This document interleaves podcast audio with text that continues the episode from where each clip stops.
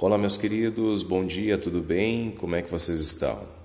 Estamos retomando as atividades devocionais devido a um tempo aí que eu tive necessidade de me ausentar por motivo de saúde e agora estamos retomando as ministrações. Bom, vamos compartilhar então no livro de Salmo, capítulo 31, versículo 23 ao 24.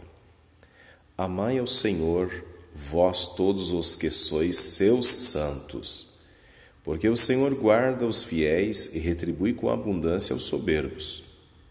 Esforçai-vos e ele fortalecerá o vosso coração, vós todos os que esperais no Senhor.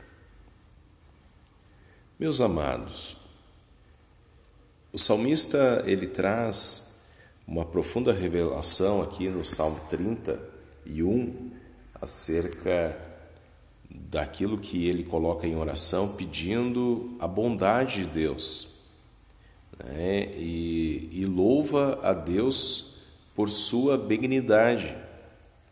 E ele coloca aqui até mesmo uma exortação para que os, os filhos de Deus sejam persistentes em andar com ele e confiar nele. Tanto que no versículo 14 ele diz: Mas eu confiei em ti, Senhor e disse: Tu és o meu Deus. As provações da vida, elas vêm, vêm tanto para o que é bom e aquele que também é ruim. Então, vem para o justo, como também para o injusto. Vem para aquele que confia em Deus, como também aquele que não confia em Deus. O que nós precisamos aprender é pôr a nossa fé em prática. E realmente, quando tudo está bom, tudo está perfeito, é fácil nós adorarmos a Deus.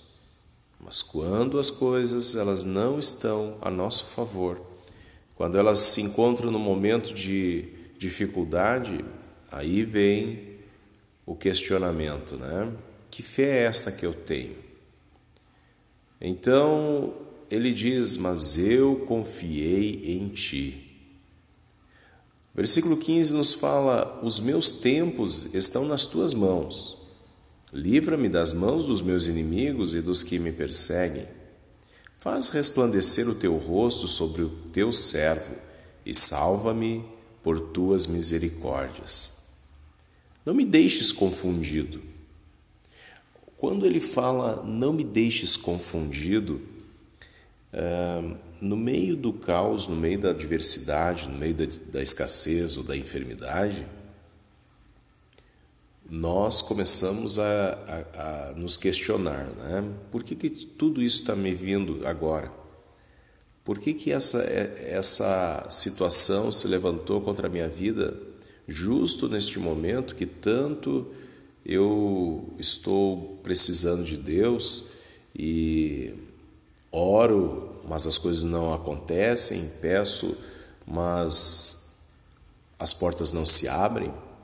Justo eu, servo, né, ofertante, dizimista, pessoa que está sempre participando nos cultos, por que isto me sobreveio?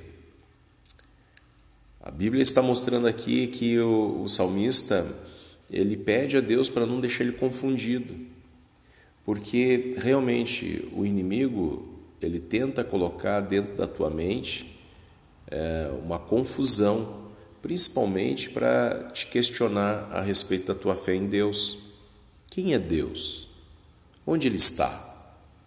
Se Deus é real, por que tudo isso te sobreveio?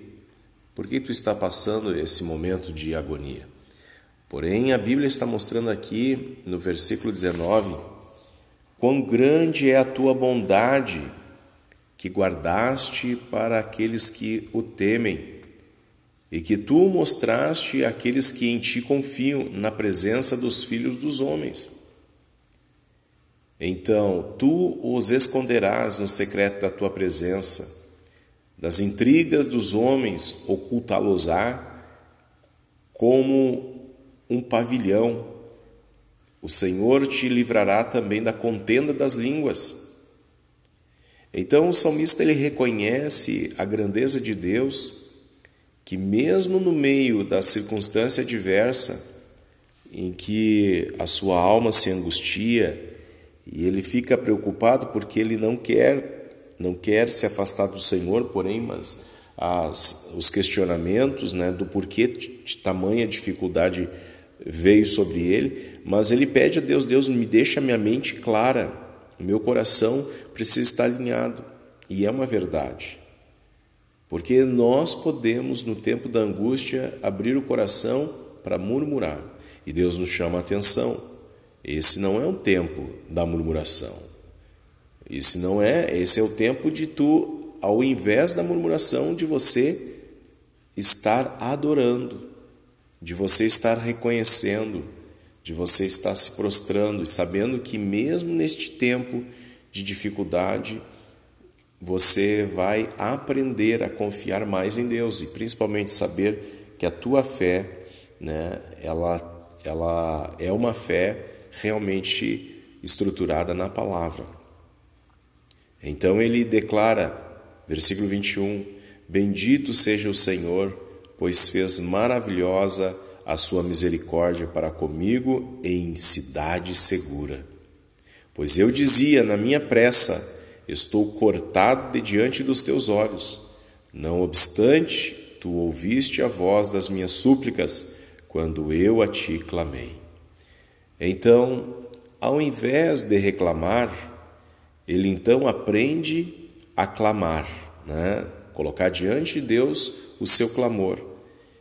Lá no livro de versículo 3 nos diz: Clama a mim e responder-te-ei, anunciar-te-ei coisas grandes e ocultas que tu não sabes. Então, fique firme no Senhor, fique firme nos propósitos de Deus. Deus te ama e tem o melhor para a tua vida. Agora, não desanima, persevera, pois em breve o louvarás com grandes testemunhos sobre os feitos do Senhor na tua vida. Amém? Deus te abençoe. Oramos agora. Querido Pai, glorificado seja o teu nome, bendito seja o Senhor. Obrigado pela tua palavra que inspira nosso coração, através do salmista que declara, ó Deus, a tua grandeza no meio do caos, no meio da dificuldade, Senhor. Que perfeito louvor se levanta quando meu Deus, todas as circunstâncias dizem não, mas somente o Senhor responde. No meio do deserto, Senhor, a sua voz ecoa. Assim, ó Pai, nos ensina a confiar e depender exclusivamente do Senhor. Saber que o Senhor é bom e o Senhor tem todas as coisas ao seu tempo para nos abençoar. Ajuda-nos, Senhor, a não sairmos do teu propósito, mas que possamos permanecer firmes, inabaláveis, Senhor firmados na rocha, a verdadeira que é o Senhor. Ajuda-nos em o nome de Jesus, assim te clamamos. Abençoa a vida deste irmão que está passando um momento de aflição, de enfermidade, esta família que está passando um momento, Senhor, de escassez. Eu não sei o que está acontecendo, mas o Senhor sabe. Transforma, Senhor, as fragilidades dessa família e ajuda-o, Senhor, a vencer todo o mal. É a nossa oração no nome do Senhor Jesus. Amém. Amém, queridos? Deus abençoe você. E terminamos assim. Eu oro por você e você ora por mim. Um grande abraço, Pastor Isaac, da Igreja Brasil para Cristo de Caxias do Sul. Deus te dê um dia maravilhoso. Amém.